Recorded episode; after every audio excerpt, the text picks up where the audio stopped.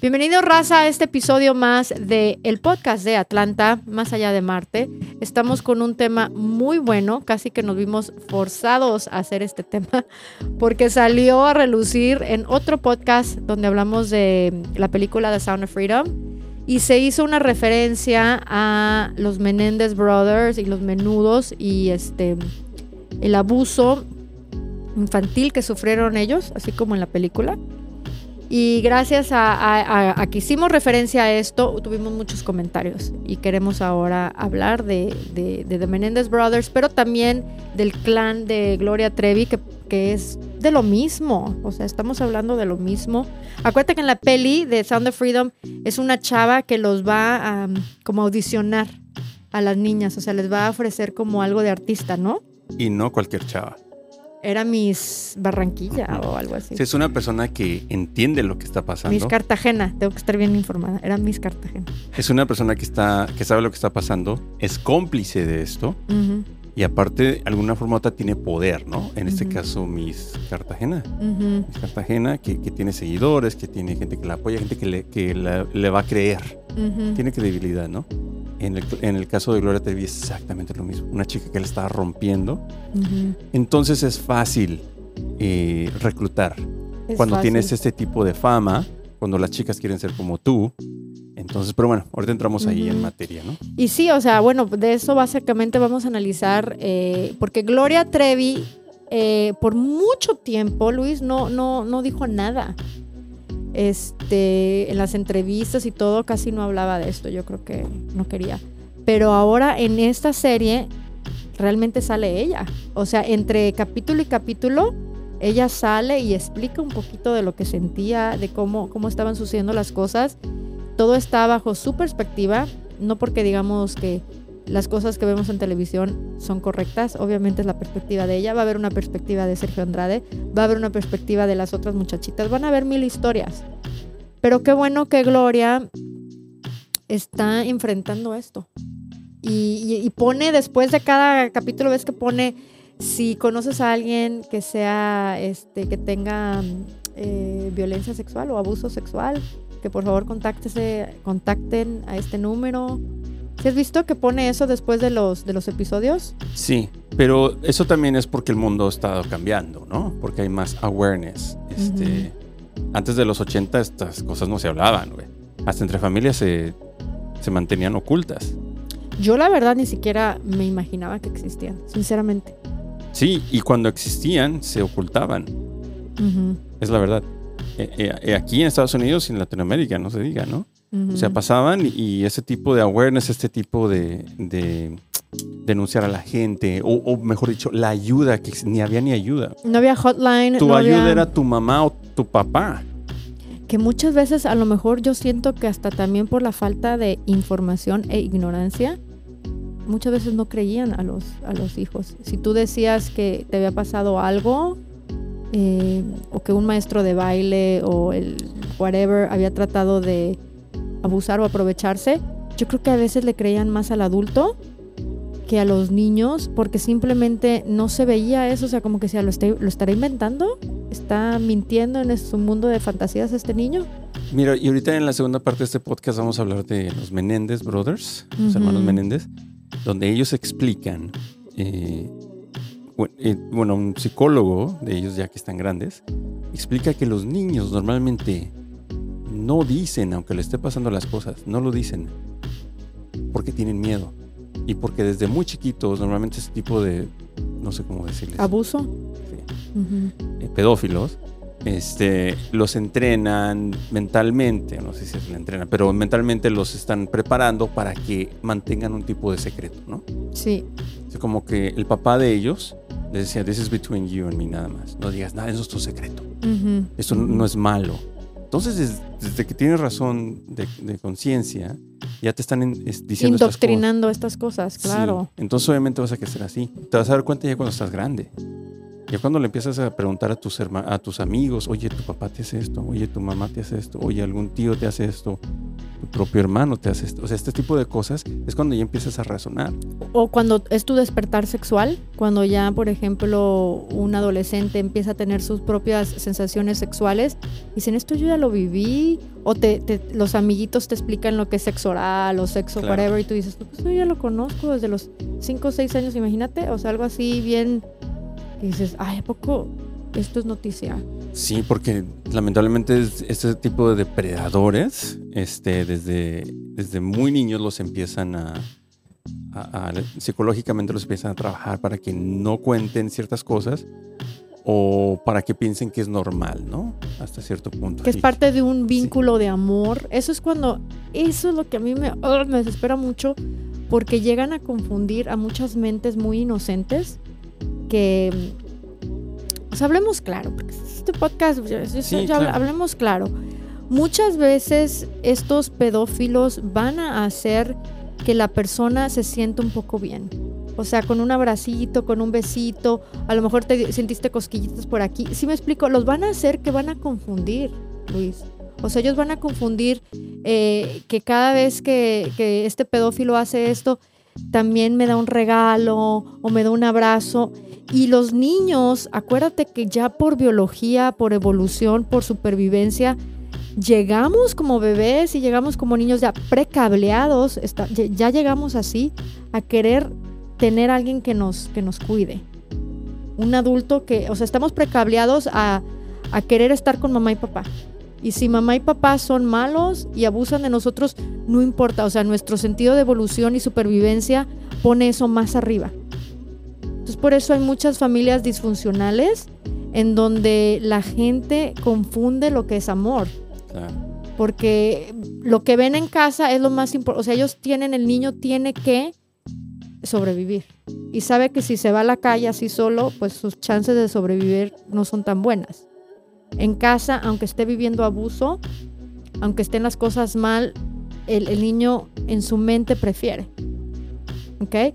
Pero entonces este, esto, esto va y va y continúa, esto es amor, esto, mi papá me lo hace porque me ama, ya dijo que eso nada más se hace entre personas especiales o mi mamá, porque también hay mamás que abusan de, de hijos, o sea, no se ve tanto, pero sí ha pasado. Entonces, la pobre persona, imagínate cómo crece, confundida, contorsionada del amor y, y, empieza a los 20, a los 30 con relaciones fracasadas, fracasadas, pues claro. O sea, ¿cómo? Sí. Sí, bien feo. Oye, eh, pues empezamos aquí con, con Trevi. Con Trevi. el clan Trevi Andrade, ¿no? El famosísimo. Y en el podcast de Sound of Freedom hablamos de ella que ella reclutaba. Sí. Después de ver tú estos seis episodios, estamos hablando de el, show que sale por VIX. No sé si lo tienen en México. ¿Qué Ciudad de México? Yo sé que tú ves este podcast. La verdad no te podría decir tu tarea, yo no hice el research. Si, va a salir en la Ciudad de México no. Nosotros lo tenemos aquí en una plataforma que se llama VIX, que la, la tenemos a través de Amazon, ¿verdad? Sí, pero sí está en este. En VIX también está en México. Ok. En toda Latinoamérica. Entonces, pero no sé si, si en todo Latinoamérica ah, pone la, serie. Ah, pero esta serie se llama. ¿Cómo se llama? Eh, yo soy ella o ella soy yo o algo así. Ella, bueno, se llama Gloria Trevi, ella soy yo, y después dice, no juzgues lo que no has visto. La serie se llama Ella soy yo. Y entonces nosotros en el podcast pasado habíamos dicho que Gloria reclutaba y que Gloria tenía una responsabilidad en eso.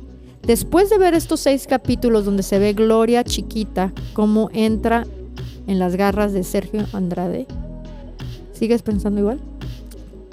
¿Igual de qué? ¿Que ella era victimaria o piensas que es víctima?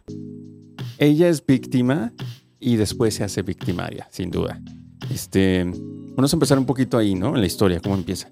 en los ochentas, y siento que antes de los ochentas y después de los ochentas eh, existe un partidario de esto del abuso, ahorita dije hace rato, antes de los ochentas esto ni existía, ¿no? el awareness y el abuso seguro existía, pero no había awareness. Sí, sí, la ayuda, ¿no? Para al alcance de los niños. No lo veías, no se escuchaba, aunque obviamente ha pasado lamentablemente entre familias, entre todos. De cualquier persona con poder, ¿no? A veces son los padres que tienen el poder, pero también en la calle, los maestros que tienen poder. Entonces siempre ha existido, pero ya, después en los 80 era cuando en México Ujú. este, empezaron a salir lo- los talentos juveniles. Mm. Este estaba siempre en domingo, entonces ya veías a, a Luis Miguel, ya veías a Pedrito Fernández, A Lucerito. a Lucerito, Parchís, es más, Gloria Trevi dijo que era súper fan de Parchís. Este, entonces ya empiezan a salir todos, Timbiriche, Fresas con crema, Sí. Fandango, Flans. entonces ya empiezan a salir todos estos talentos juveniles que antes de los 80 no. O sea, en 70 era disco y eran güeyes acá bailando y, en los 60 pues O eran... los tríos, los mariachis, los panchos, todos esos, ¿no? Sí. Pedro Infante, todos esos. En los 60 estaban de- los Beatles, estaban así como que otro tipo de onda. Y entonces empieza a ver a niños siendo ya famosos. Este, ahorita mencionaste a varios. Este, y entonces aquí es donde empieza la historia de Gloria Trevi. Ujú. Gloria Trevi en Monterrey y se le ocurre...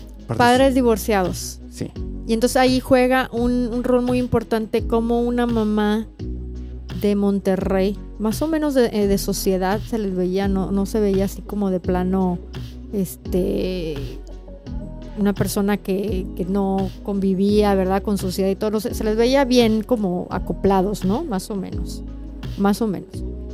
Pero eh, Gloria tiene un padre abusivo que, o sea, eso también es clave, que ella lo vio desde chiquita como el papá agarraba de las greñas a la mamá. ¿Te acuerdas de esa escena? Y pero Tomos Gloria extraña a su papá, porque también te digo, los niños están precableados para amar a sus progenitores. Sean buenos, sean malos, ellos es más importante, ¿no? El, el- el- el sentir que los aman. Y, pero aquí lo importante es que es una madre divorciada en los ochentas, que desgraciadamente había mucho estigma dentro de ciertas familias, sobre todo la de la sociedad, el ser divorciado. En la de ella misma. En la de la madre de Gloria Trevi le recalcaban así en la jeta de que se había equivocado al divorciarse. Ajá, que si ahora le tocaba sufrir con los hijos de no tener para comer o cosas, que era porque había dejado al marido. O sea, el marido era súper abusivo con ella y ella, lo que no, no- ella era maestra de ballet, ¿no? La mamá. Sí. Y no la dejaba ir a dar clases. Creo que la mamá quería dar clases de ballet para pagar el de escuela privada al- a Gloria y sus hermanos. Y el papá se ponía así, ¿no? Cada vez que llegaba. Y que era muy de la época también, ¿ok? Hay que, hay que también recalcar estas cosas. De que en, ese entonces era como lo, lo que había. De que había hombres muy buenos, obviamente. Mm, Siempre lo he Sí, sabido. siempre ha habido. Pero no se veía mal, o mejor dicho, se veía mal, pero era así como que hasta cierto punto aceptable de que estas cosas pasaran o que te podían pasar. Y como ahí, mujer, lamentablemente. Y, y y te la, y razón, hablemos de la razón también. Porque aquí es una, una cosa que a lo mejor los tiktokeros y los de 20 años no nos van a creer. Pero la razón era, porque ya no, lo- no les pasa a ellos en sus familias, gracias a Dios, ¿eh? qué bueno que no les pasa. Pero la razón era que un hombre se veía como menos. Si la mujer trabajaba, eso quería decir que el hombre no podía con todos los gastos de la casa. Y lo hacían ver menos. Entonces era una cuestión de ego y de orgullo. Sí. Si, si yo me veo como menos de que mi mujer tiene que trabajar, pues me voy a desquitar con mi mujer, porque me estás haciendo ver mal ante la sociedad. Qué feo. Sí, o sea, ¿qué importa si los hijos, ahí no se concentraba que si los hijos iban a tener mejor educación porque la mujer trabajaba o no? Eh, la importancia era la sociedad. Entonces, también ahí habla de cómo nosotros siempre hemos estado mal, toda la gente que le gusta aparentar. Siempre hemos estado mal cuando queremos nada más agradar a la sociedad. Y no pensamos realmente en nosotros, nuestra familia, nuestros hijos, en lo que nos conviene, sino cómo nos vamos a proyectar. Ahí está, el, ahí está el problema, ¿no? sí. Y por eso el divorcio y por eso los abusos y los golpes. O peor, aguantarse todas esas cosas. Qué ridículo es, la sí. verdad. O sea, no vale la pena. Entonces, eh, muy de la época, como dije hace rato, que lamentablemente se toleraban estas cosas. Había muchas mujeres que pasaban por esto y no había ni ayuda. Y si la había, si acaso en ciertas áreas de México, en ciertas ciudades, Sí. pero obviamente estamos hablando también de Y México no es un país que tiene dinero, no es primer mundista, así como que tiene una organización con ayuda donde tú puedas acudir Sí. y vas a tener un lugar en donde Y quedarte. digamos que sí O sea, pasara. el lugar se Digamos- llama la calle. O sea, Y digamos que si hubiera un centro de, de salud o mental. Digamos que sí. ajá. Vas. Te van a decir, ah, te van a tomar ahí, no sé, lo que tú tengas que decir y, y ciertas cosas, ¿no? Es tu, en este caso, digamos que fuera un hombre el abusador. Tu esposo se va a dar cuenta. ¿Sabes qué va a pasar cuando llegues a tu casa? Otra paliza, pero bien y buena. Sí. O sea, eso es y lo ahí que. se acabó. Y ahí quedan muchas. Y lo peor es cuando hay familias, en- hasta mamás de bueno, redundante, mamás de hijas que saben que ellas pasaron lo mismo, que está mal, y que todavía le fomentan a las hijas diciéndoles, está bien, no pasa nada, aguanta, güey, no. No, Creo que lo hacen por miedo, porque también quieren protegerlas, ¿no? De lo que, que va- que- que van a decir de ella, este, qué va a pasar después de esto. Lo mismo que tú dijiste, la aceptación Social. social de alguien. Pero mira, en este caso a Gloria, la mamá sí se divorcia. De todos modos, Gloria cae en el patrón de... Ella quiere mucho a su papá. Se ve ahí como, ay, papito, y así. Y cae en un patrón de un hombre abusivo. Con todo y que la mamá le trató de dar un ejemplo, ya esas cosas a veces ya están como grabadas en el disco duro. Y muy difícil que ella no viera, a lo mejor cuando, cuando Sergio Andrade, o sea, esos red flags, esas este, alertas rojas que se supone que debemos de ver en las personas, cuando tú ya estás acostumbrado porque lo has visto desde chiquitas, ya no son alertas rojas. Ya no, ya no te causan esa misma como emergencia, ese mismo de que de aquí tengo que salir, como ya estás acostumbrado. No. Bueno, eh, Gloria estaba chiquita y no me acuerdo cuántos años tenía, dijeron ahí en la, en la serie. Creo que tenía unos 15 por ahí, ¿no? cuando se fue a México, Sí. sí, y cuando se divorciaron como 10, ¿no? Haber tenido como unos... Entonces tienes un adolescente que su Ujú. sueño es este llegar a ser cantante, llegar a ser famosa, ¿no? Y ve la oportunidad con un tipo que desde que lo conoció se dio cuenta que era un pinche abusador, que la, la quería controlar mentalmente. Se dio cuenta de esto. Pero sin embargo ella como quiera siguió. A lo mejor esto también tiene que ver con el patrón que acabas de decir, ¿no? Que desde chiquita a lo mejor ves esto. Y creo que tiene que ver también cuando la gente quiere algo demasiado. Sí, por ahí va, yo creo que va más por ahí. Que ella dijo, ¿sabes qué? No me voy a regresar a mi pueblo. Bueno, no, Monterrey no es un pueblo.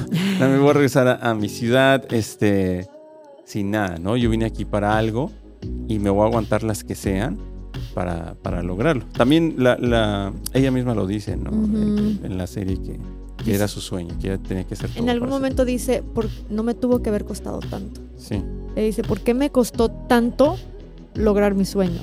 O sea, como que qué padre que lo logré, pero el precio fue demasiado, pagó un precio demasiado alto. y todavía. Todavía. Siempre, siempre va a cargar con eso, ¿no? Yo creo. Siempre va a tener ese pendiente. No nada más ella, todas las chavitas. Sí, pero todo empezó con Gloria. Bueno, empezó con, ¿cómo se llama? Cristal. Pues empezó con Lucerito. Ah, con Lucerito. Ah, ok. Empezó con Lucerito en el sentido de que Sergio eh, trata de hacerle coaching a, a Lucerito, es una niña de 13. Y se enamora de ella. Era un secreto a voces dentro del medio artístico que Sergio estaba enamorado de una niña. O sea, Lucerito, preciosa, siempre ha sido una mujer muy hermosa. Pero pues de niña, imagínate, como alguien de 30, como que no, ¿verdad? No, no, no checa. ¿verdad? Pero aquí lo que pasa es que, y está trabajando con Lucerito, la está mm, eh, coachando como music coach y todo. Pero la mamá de Lucerito siempre tenía fama de estar siempre ahí. Yo creo que esa señora bien sabía lo que pasaba en, los, en el ambiente. Ah, sin duda. A Sergio porque lo cacharon todo, pero ¿cuántos, cuántos no habrán pasado desapercibidos? Que no les tocó que tuvieran ahí el foco con ellos. A veces cuando nos enteramos de las cosas es porque ya estaba tanto. Es como cuando ves una cucaracha en tu casa, ¿sabes qué hay 100? ¿Sí me explico? O sea, es lo cuando mismo. tú la ves, güey, es porque ya está infestado el perro. Ya está, sí, exacto. Entonces ya para cuando nosotros nos damos cuenta de algo es porque también existe, o sea, no es Sí. el único. Y yo creo que la mamá de Lucerito sabía esto y, y no la dejó. pero no es para sentir mal a los otros padres, porque es muy fácil decir, ¿y dónde estaban los papás? Si se agarraban a gente como, como Gloria, padres divorciados. Sí, una víctima fácil, una presa. Una presa fácil. Falta de amor. Vulnerable. Vulnerable. La mamá lejos, en Monterrey. Sí, lejos. La, la, mamá estaba lejos. Este, Sergio se la chamaquea la mamá bien. Sí, señora, todo muy bien. Se ve como, la señora, hay entrevistas con la señora, con la mamá de, de Gloria. Y ella dice que nunca sospechó nada. O sea, dice la señora, yo jamás vi nada porque este señor es un... Manipulador. Sí, manipulador, pero no cualquier manipulador, uno que sabe lo exactamente como muy inteligente. Eh, yo creo que la señora sí, sí había algún tipo de señal. En la misma este, serie sale donde Gloria le habló algunas veces. Pero le decía más bien como que él era muy estricto, o sea, nunca le dijo se está propasando con mí. O sea, yo creo que más que nada la señal era de que era muy como un maestro muy estricto, ¿no? Yo creo que eso era lo que sí sabían. Y la señora también se quejaba de que, ay, sí, que no sé qué. Es más. Pero es sí más, era al un principio. red flag. No, pero es más, al principio Sergio Andrade y Gloria se odiaban. A Sergio no le empezó a gustar Gloria. Hasta, si viste tú el, el, no que le gustó, pero le puso más atención, si viste tú cuándo cambió? Cuando, cuando hicieron ellas como una audición enfrente de unos ejecutivos de una Ah, disquera. sí, sí. Sergio estaba, la ponía a trabajar más, la pobre en, en el piano, toque y toque hasta que sangraban sus dedos, como que no la, mm, no da un cacahuate por Gloria. Como que era una más, ¿no? Del grupo, ¿cómo se llama? Boquitas Pintadas o ¿cómo se llamaba? Eh, Eh, Eh, bueno, en la serie se llaman las bandas de fresitas salvajes, pero en realidad se llamaba Boquitas Pintadas. Boquitas Pintadas. Sí. Entonces Gloria no era la mera mera de Boquitas Pintadas. Era como... Era creo que Mari Boquitas, ¿no? La, que, la mera mera. Y este... Y, y no... Pero cuando los, los, del, los ejecutivos dicen, ella es la buena, nosotros nos iríamos con ella, es cuando todo cambia. Porque eso también era el sueño de, de él. O sea, él estudió música, él trabajó con otros artistas, pero en realidad no, nunca fue así como que the producer. O sea, era como que, sí, ahí está un güey que se llama Sergio Andrade, pero en realidad no. Entonces él también buscaba eso. Él era Sí. su sueño. O sí la había hecho, la había hecho con Cristal y con Yuri, pero tú sabes que cuando ya llegas a cierta fama, la presión de mantenerte. O sea, ya llegaste a cierto prestigio, porque ah, con Cristal y con Yuri, ¿no? Se ve cómo gana la OTI, el concurso de la OTI Y con, César con Yuri Costa también. y César Costa. Entonces, sí tenía cierta, obviamente tenía fama, pero él necesitaba algo diferente para, Sí. para mantenerse. Y yo creo que su, como pedófilo, pues su sueño ideal era con chavitas. Y hacer un ego, grupo ¿no? de chavitas. Hacer un grupo de chavitas. Es más, hubo un escándalo en Siempre en Domingo. Raúl Velasco las corrió una vez. Porque Raúl Velasco tenía tanto poder en su programa que él es, es famosísimo por mandarte la chingada en pleno. Sí sabías, ¿no? Que les decía, usted no tiene talento. Sí. A Talía le dijo, qué bueno que te quitaron el look de corrientota que tenías.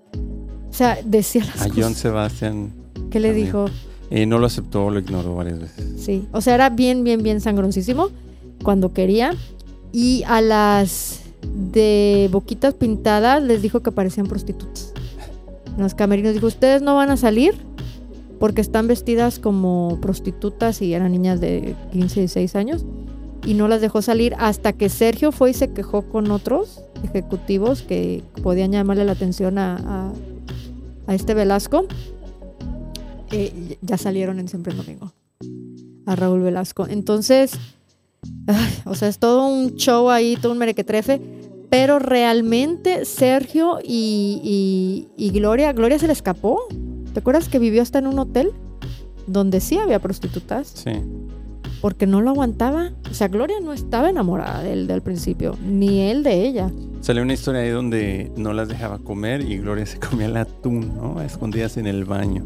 Y lo tenía que abrir de tal manera que se, se llenaba de sangre. O sea, tú sabes que a veces te abres mal la lata y, y te, y te cortas con el metal. Y así como desesperada, ¿verdad? No, y las tenía también así porque las quería flacas. ¿Te acuerdas que le dice que, estaban gordas sus piernas? Y que, que a ver cómo le hacía para taparse sus piernas. Imagínate Gloria con un che cuerpazo que tiene y diciéndole que estaba una niña de 15 años. Está bien cabrón, la verdad. Oye, entonces se acaba esta banda que no funcionó, eh, Boquitas Pintadas, la verdad no. ¿Qué tal la que estaba casada con, con Sergio? Aline. Aline, que era la cantante, ¿no? Era la mera. O Mari Boquita. No, bueno, ya la verdad, ahí ya no sé quién es la que estaba casada, pero hay una que sí estuvo casada con él. Sí, Aline se casó con él. Fue una nueva, que creo que la reclutó Gloria, por cierto. Este, bueno, como está la historia es de que supuestamente esta Aline estaba con un grupo de amigas en la calle. Entonces llega Gloria Trevi en un carro y se baja. Y dice, hey, ¿ustedes quieren este, participar en, en una banda, esto y lo otro? Estamos buscando talento. Así fue como empezó. Aline y otro grupo de amigas van a esta sesión de donde estaba Sergio Andrade, donde estaba viéndolas, ¿no? Y ahí las audiciona de cómo cantan y cómo actúan, algo así. Después se van y después Gloria le dice a Ujú. que le faltó una cosa que hacer y era salir desnuda Yo creo que me fui al baño de- cuando, cuando salió eso. enfrente de este ¿De Sergio? de Sergio. Eso no salió en la serie, eso lo vi aparte. Ah, otro- yo dije, ay, no vi eso. Eso lo vi aparte en otro, en Mm. otro documental. Este y entonces ella regresa, lo hace y después supuestamente, esto es contado por, por Aline, supuestamente ella le, le confiesa a Sergio que ella está enamorada de él. Y como que a lo mejor también queriendo tener protagonismo ella, ¿no? No sé. Se puede interpretar de muchas formas. Yo así lo interpreté. Pero de su boca dice eso. Sí, ella misma lo dice. Ok. Y se casan, güey. Imagínate el golpe para Gloria. Imagínate. esto. Pero Gloria no sabía que estaban casados, ¿no? Al principio. Bueno, en la serie la tenía ella como escondida, ¿no? O sea, no, no, que según esto vivía con la mamá de él, porque los papás de Aline también divorciados, ¿no? Sí, igual. Sí, o sea, igual. Entonces como que no era, no era sabido. Ella le dice a Gloria, nos casamos, y para Gloria es como un shock, ¿no? Enterarse. Y la tiene ahí encerrada en el baño y cosas así muy feas. A Aline. ¿Y entonces por qué sigues ahí? si eres Gloria? Eh, y era cuando Gloria estaba así en su máximo. Porque no te acuerdas que... No, no, no, no, no. Yo estoy hablando de la serie. Cuando se entera, estaba todavía chavita Gloria. Ah, Todavía no, todavía no era. A mí se me hace que se casó con alguien. A mí se me hace que estamos hablando de gente diferente, ¿eh? Nos van a decir ahorita. A mí se me hace que se casó con una de las de boquitas pintadas primero. Y luego su patrón era seguir casándose con otras. Yo creo que Alim llegó fue después. Porque acuérdate que estaban chiquitas todas, ¿no? Estaban que 17 y todo. Y ya se había casado con una. Pero no le había dicho al resto del, del equipo de boquitas pintadas no les había dicho que estaban casados. Y luego cuando, cuando se entera Gloria, porque esta chava le dice, esta chava le dice, ay, no, no es cierto. Este, yo lo, yo lo inventé todo. Porque quería. ¿Te acuerdas? Que Gloria empieza a querer alejarse. Y dice, no, no es cierto. Yo lo inventé todo. Este, yo soy la que estoy enamorada de él, él no. Y luego él dice, yo no me casé con ella para protegerla de su padre alcohólico. Es que así son los manipuladores. Los llegas a cachar en, en algo y encuentran la manera de envolverte otra vez ellos siendo los buenos. El gaslighting, ¿no? O sea, no, no, no, tú estás mal. Yo me casé con ella para cuidarla de su papá, que era el alcohólico, y es que le pegaban y todo. Entonces yo soy el defensor. Y ¿No? se la creen. Es que no sé cómo le hacen, pero sí. Yo siento que Gloria no es tan pendeja, Pero esa edad, tampoco. acuérdate la serie. ¿Cuántos años que- tenía? Sí, pero yo creo que sí te das cuenta de las cosas. Yo siento que a lo mejor al 100% pero sí te das cuenta de que algo no está bien. Ujú. Something is not right. Pero tú sigues con un objetivo. Tú te estás beneficiando de alguna forma u otra. Y aparece entonces, la familia también se estaba beneficiando de ciertas cosas. ¿Me entiendes? Así como que ya, así como que estaban viendo que, ok. Yo sí somewhere. estoy esperando a los otros capítulos. Porque ahorita los que salieron es Gloria, no más de 18 años. Entre 15 y 17, 18, ¿no? Entonces ahí le podemos, podemos entender muchas cosas. Ahí está tonta, eh, la tenían ahí fuera de ¿Tú casa. crees que en los 18 eres tonto? Es que esa parte es la que quiero ver. Quiero ver cuando ella empieza a madurar y a hacerse adulta y cómo ella empieza a justificar todas estas alertas rojas dentro de... Porque yo no sé si hizo la serie también para ella aparecer más como víctima. Sin que sí lo fue, sí lo fue, fue no, víctima. no fue víctima al principio sin duda, pero después ya fue parte del clan. O sea, es- de que fue eh, parte y partícipe y aparte reclutadora de, de esta persona, de este clan, eso no es duda. Pero también dicen, yo quiero ver los otros capítulos, dicen que la, mantenía cárcel tan ocupada. años, ¿no? Sí, sí, sí, sí, fue parte de la casa. Que la mantenían tan ocupada que se eh, la lleva, que tenía que trabajar tanto que no es que no supiera, a lo mejor sí se imaginaba muchas cosas, pero no le tocaba ver y no le, to- o sea, tú sabes cuando cuando estás en chinga no tiene ni tiempo de, de analizar estas cosas y esa es otra técnica de los manipuladores. Alejarte de tu de tu base, de tu centro moral para que no tengas tiempo de realmente analizar qué es lo que está pasando. O sea, y la O no llenó de trabajo, bien, no dormir bien, no comían bien. O Eso te afecta. y todo su dinero de ella, te lo aseguro, iba al clan. O sea, él lo administraba y él es el que con eso reclutaba más y todo. O sea, realmente ella no vivía como nosotros imaginábamos que un artista debería de haber vivido. Ella la tenían en friega produciendo. Era el workhorse. Yo creo que Sergio nunca la amó. Que también, eh, aparte de la, de, de la serie, yo he visto otros documentales, otros documentales donde sale que en realidad Gloria era el enganche nada más. Pero quien manejaba todo era la, la Boquitas, era la que hacía, La Mari Buquitas. sí, era la manager ahí. O sea, el otro güey era así como que yo da las órdenes, qué vamos a hacer y qué vamos a hacer, a quien queremos, esto y lo otro. Y quien hacía que sucediera era Boquitas. Mm, La Gloria era el enganche nada más. Y realmente él yo creo que no estaba ni tan enamorado de ella. O sea, obvio, ningún manipulador nunca está enamorado. Esa es otra cosa que vamos a tener, yo creo que un, un podcast del narcisista o sociopath. O sea, la gente que tiene cero ¿Qué es empatía. narcisista? Pues es todo un... eh, vamos a hacer un podcast de eso, porque es todo un... O sea, viene de Narciso, que era una deidad griega.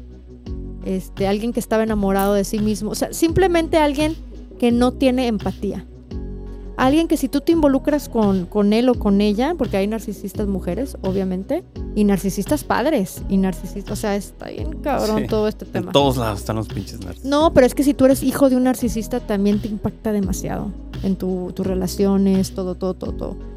Pero un narcisista es una persona que si te vas a involucrar con él o con ella en un cualquier tipo de relación, padre, hijo, trabajo, eh, sentimental, romántico, esa persona eh, como no te quiere, nada más se quiere a ellos mismos, es el narciso, el que se ve en el espejo y estaba enamorado de sí mismo, tiene cero empatía para ti.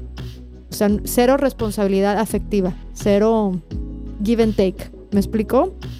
Y al final termina destruyéndote y desvalorizándote. O sea, ese es el final, siempre, de alguien que se involucra con un narcisista. Entonces aquí siempre los psicólogos dicen, tienes que saber que el narcisista nunca te amó. Que a lo mejor te llevó de viaje, te dijo mi amor, eh, te presentó a los amigos. O sea, a lo mejor viste muchos patrones donde te amaba, como Sergio llevó a, Vamos a hablar del viaje de Veracruz. O sea, tú a lo mejor te confundiste y viste cosas que querías ver. Como ay, me dio un anillo, ay, dijo que me quería, ay. Pero realmente los psicólogos dicen, un narcisista nunca se enamora. Porque está enamorado, o sea, no puede. Está enamorado de sí mismo, nada más. Entonces cualquier cosa que hace, lo hace con, con un propósito ulterior motive. Siempre hay un, propósito, como Sergio. O sea, nunca estuvo enamorado. Es más, a Gloria ni la pelaba, la odiaba por rebelde. Cuando vio que esta chavita era iba a ser el gancho y que los ejecutivos dicen, esta es la que tiene talento, de repente Gloria. Y luna de miel con Gloria. Y todo era, o sea, cambió totalmente su actitud. Y lo malo es que yo creo que Gloria sí se enamoró. O sea, y muchas personas se enamoran, hombres y mujeres se enamoran de un narcisista sin saber que no hay sentimientos del otro lado. Yo sí creo que Gloria sí se enamoró de, de él. Las otras no creo. ¿Qué tal la que se casó? Sí. ¿Crees? Yo siento que esa morrita no. Yo siento que ella eh, quería tener poder, quería estar eh, de alguna forma u otra, mantenerse ahí. Y dijo, güey, si el jefe, el jefe, y, esa, y ahorita hablamos rapidito un ratito de otra cosa, este, quiere estar conmigo, hasta la fecha todo lo vemos. ¿Cuántas chicas no dicen yes? Fuck it. O sea, una, Y hasta, hasta cierto punto hasta se pone de moda. una relación en donde los dos se utilizan. Sí, Eso pero, no que, está pero tan lo mal peor porque es de si que cada quien tú no como- sabe que a lo que va. Sí, pero tú como mujer las llevas de perder mm, 100%. Ya tú sabes que eso no va a funcionar. Uno, ¿por qué? Porque si este güey... No, hombre, son bien cabrones las mujeres también. Sí, pero normalmente las que salen perdiendo son las mujeres. ¿Por qué? Déjame te explico rápido. No tanto la secre, ¿eh? La secre que se mete con el jefe casi nunca sale perdiendo. Lewinsky, que se metió con el mero chingón. que- Bueno, ella sí. sí, porque él nunca, nunca se iba a divorciar No, de todas. Hillary. Nunca se iba a divorciar de Todas. Hillary. Y Hasta los, la normalmente los otros jefes que están casados tampoco se divorcian. Se divorcian, ¿verdad? Que Hay mal- unas que sí. Siempre escuchamos la historia de la secre que se quedó con el, con el 100. mero mero. Una de 100. Es cierto, ¿verdad? Sí, la verdad. Quien sale perdiendo, ahí, ahí siempre va a ser la mujer. Siempre, sí. ¿Por qué? Porque este güey, narcisista o, o- o no sé qué término, digo, adjetivos le pongamos, este, siempre va a tener más opciones. Y siempre y va a tomar lo mejor para, para él. Y entre más hombres. se hace, eso es lo que los hombres también. Entre más viejos se hacen y si ya van en una buena trayectoria económica eh, o de trabajo, de poder, digamos, a veces ni siquiera es económico, es de poder.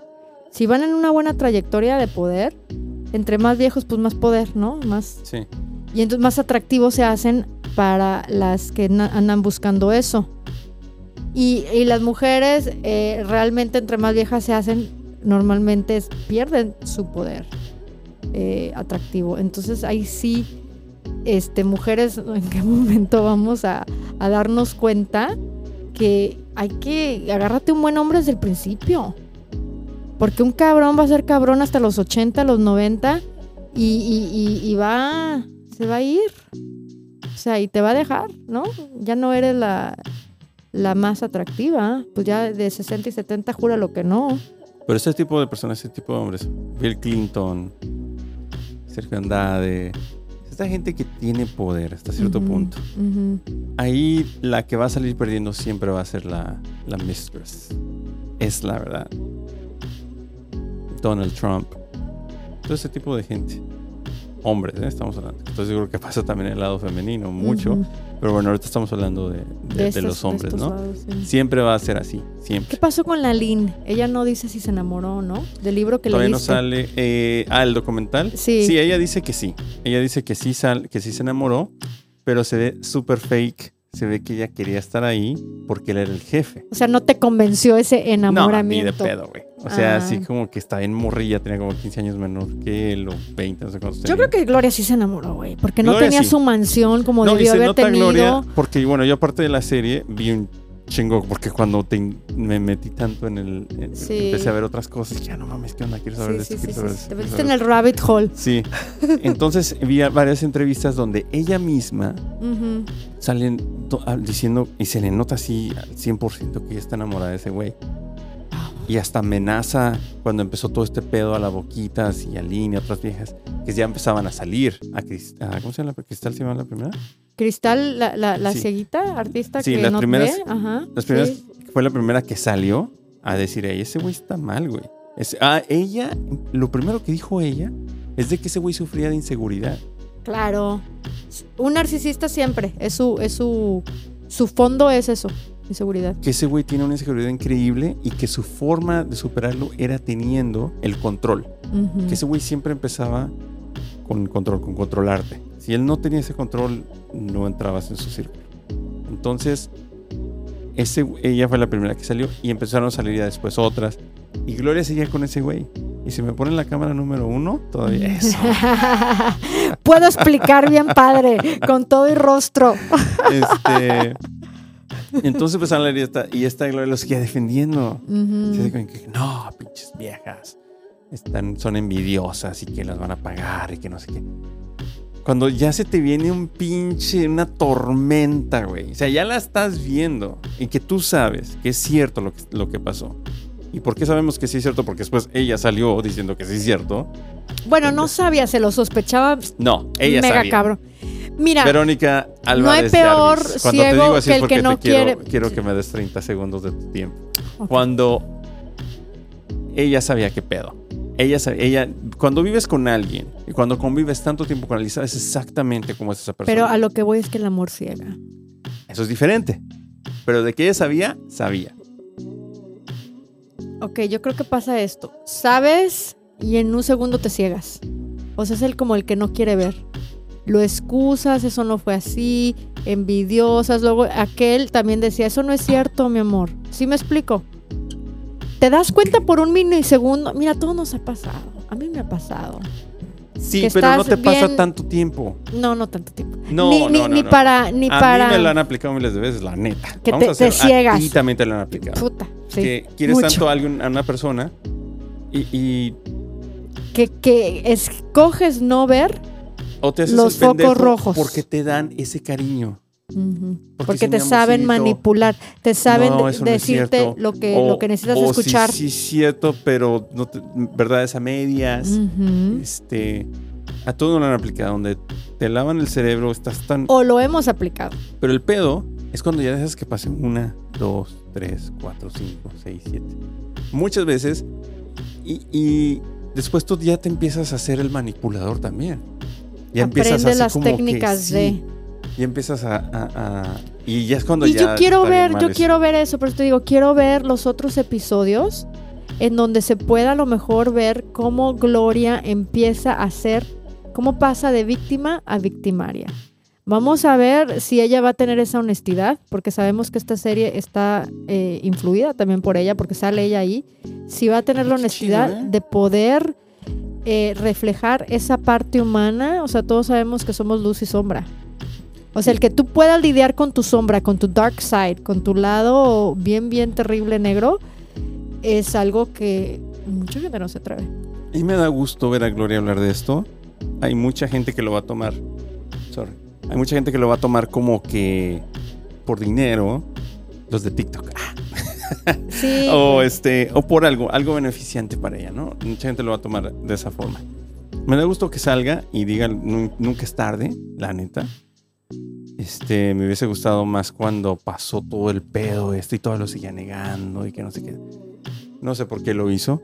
Me da gusto. Eh, como empezamos este podcast, los tiempos han cambiado. Antes de los 80 no existía este tipo de awareness ni ayuda. Y eso seguro que en ciertos países de nuestro México lindo y querido ni existe. En ciudades Aún. grandes.